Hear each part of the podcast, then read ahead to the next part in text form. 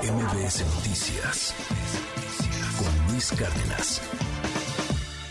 Hoy está aquí con nosotros Susana Moscatel para platicar de varios temas que se están dando en la cultura, en el entretenimiento, los globos de oro, muy buena noticia que se lo lleva ahí este eh, Guillermo del Toro, un año que se antoja también complicado en, en varias cosas, bueno, con mucho, con, con, buenas y malas. ¿Cómo estás, Susana? Hola, es un Luis. placer verte siempre. Igual, sí, sí, como para todas las fuentes el espectáculo empezó durísimo Pero, y con sí, todo. con Hace un día de repente, ah, ya, 2023 a darle. Y, extrañamente, eh, los Globos de Oro ahora fueron en martes. No es tan, tan extraño, hay una razón. Es una razón muy específica. Recordarás que el año pasado no los quiso transmitir la NBC Ah, y, todo fue como tuiteado y terrible. O sea, no hubo nada. No fueron ni los premiados. Pero este año dijeron que vamos a volver a intentarlo, un contrato de un año, a ver qué pasa, después de todos los problemas que tuvo de Hollywood Foreign Press.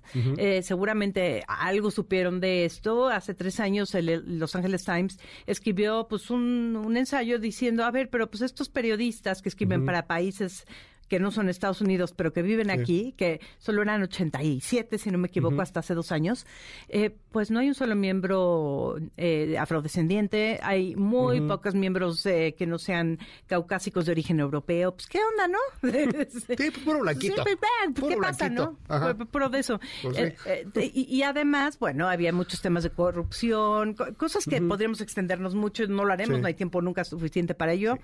Pero eh, eh, después de que hicieron todo un tema de resanar y de tratar de cambiar la imagen por completo de la asociación, invitar nuevos miembros, compañeros nuestros, por, por cierto, amigos que trabajan en esto, pues se llevan a cabo en martes los Globos de Oro, no en domingo porque pues había fútbol, ¿no? Ah, También, pues, hay, que- verlo. Había Pues, fútbol sí. en la NBC. Sí, y, pues, sí. y la ceremonia fue... Mira, estamos, y quien esté viéndonos en la pantalla, y si no se los Sí, describo, claro. está el conductor Jared Carmichael. ¿Tú habías oído de él? No. Yo, porque soy fan de Saturday Night Live, y cuando dijeron, él va a ser el conductor, dije, a ver, a ver qué onda, ¿no? Eh, lo primero que dijo, y es verdad, es, hola, yo estoy aquí, yo soy Jared Carmichael y vengo a conducir los Globos de Oro por una sencilla razón, soy negro. Y no voy a decir así. Y- Órale. así, sus palabras. Ajá. Y no voy a decir que pues, la Asociación de Periodistas Extranjeros sea racista, pero pues nunca había visto, habían tenido en 80 años de ceremonias un conductor negro desde Sí. que murió George Floyd. Así, Guau. tómala. Órale, qué bien, Desde bien. que mataron a George Ajá, Floyd, sí, hay que claro. decirlo. Sí. Y eh, este hombre, por cierto, también es gay y salió del closet de una manera universal en un especial de HBO, me parece que era de HBO, y hasta su madre se enteró de esa manera. Entonces, un buen personaje, no fue un buen conductor, Ajá. pero lo que sí fue muy emocionante, en efecto, fueron... Era cosa ver quién sí iba, quién los perdonaba. Claro. ¿Quién no los perdonó? Tom Cruise, quien les había devuelto los Globos de Oro, de Dan- que había ganado en el pasado, llevando a uno de los chistes más raros de la noche. Ahorita, si da tiempo, te lo cuento. Eh, pero, y tampoco fue Brendan Fraser, que para mí es quien debe ganar mejor actor en todas las ceremonias. Sí estaba nominado Brendan Fraser. Ya. Tom Cruise no, a pesar de que Top Gun estaba. Maverick estaba nominado por todos lados. Pero eh, el mejor actor en un drama eh, ganó Austin Butler, a quien me parece un maravilloso como hizo Elvis Presley. Ah, claro, sí. Pero eh, eh, Eh. las categorías de los Globos de Oro son rarísimas.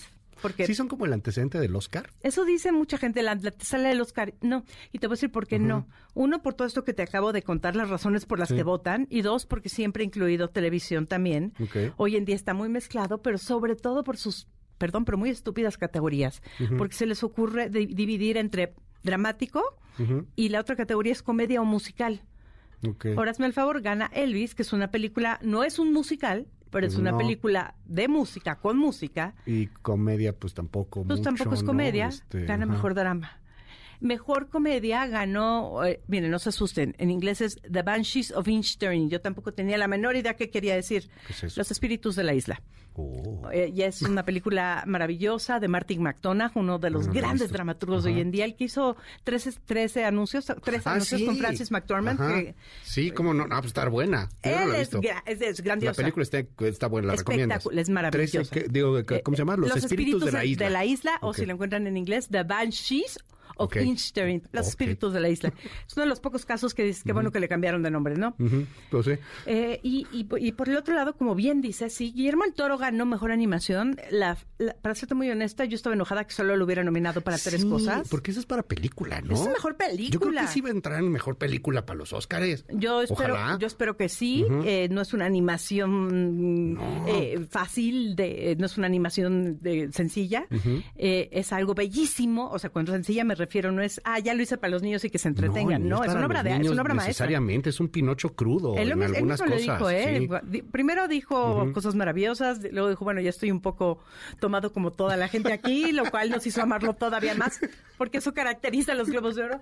Y luego dijo, eh, eh, y luego dijo, vean, Pinocho no es una película para niños, pero la pueden ver con niños si los acompañan ustedes y les van explicando. Claro. Yo la voy a ver con mi mamá y la voy a acompañar y yo le voy a explicar a ella. Sí. Por- por- es generacional el tema emocional. claro.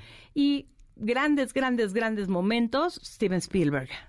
Porque la película The Fablemans, que ya se estrena a finales de enero en cines, es la historia de su vida, de por qué de niño se enamoró del cine. Y Es cómo- como el bardo de Spielberg.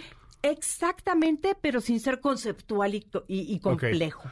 Qué Es- loco, cómo le ha ido a Bardo, ¿eh? Muy bien y muy, o sea, o la amas o la odias. Y yo ya la vi tres veces, ¿eh? Sí. Y la amo, la sigo amando. Y sí, tienes razón. Alguien por ahí pone un tuit de, que me pareció, no estoy de acuerdo porque yo amo Bardo apasionadamente, pero di- dice básicamente sí es como la misma película, en cierta forma porque es autobiográfica con libertades creativas.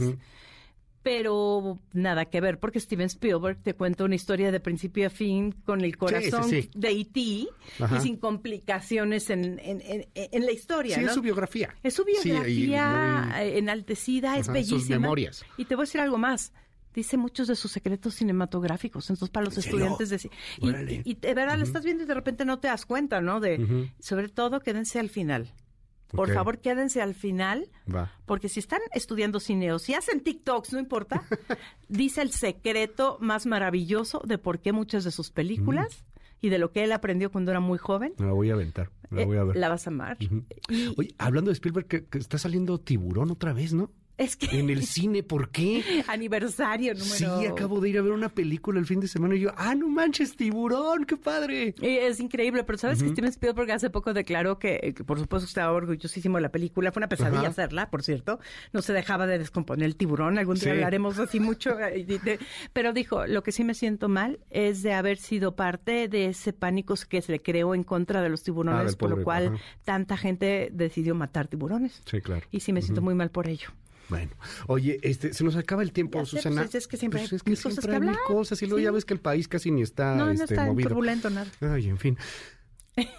Te queremos mucho, mil gracias por estar con nosotros. Igualmente, Y te seguimos en tu red. Así, arroba Susana Moscatel. Y nos vemos que en unos días, ¿no? El día que digas, siempre hay algo. Estos días ya siempre hay algo. Sí. Ya estaremos siguiendo muy de cerca. vamos al premio del Oscar.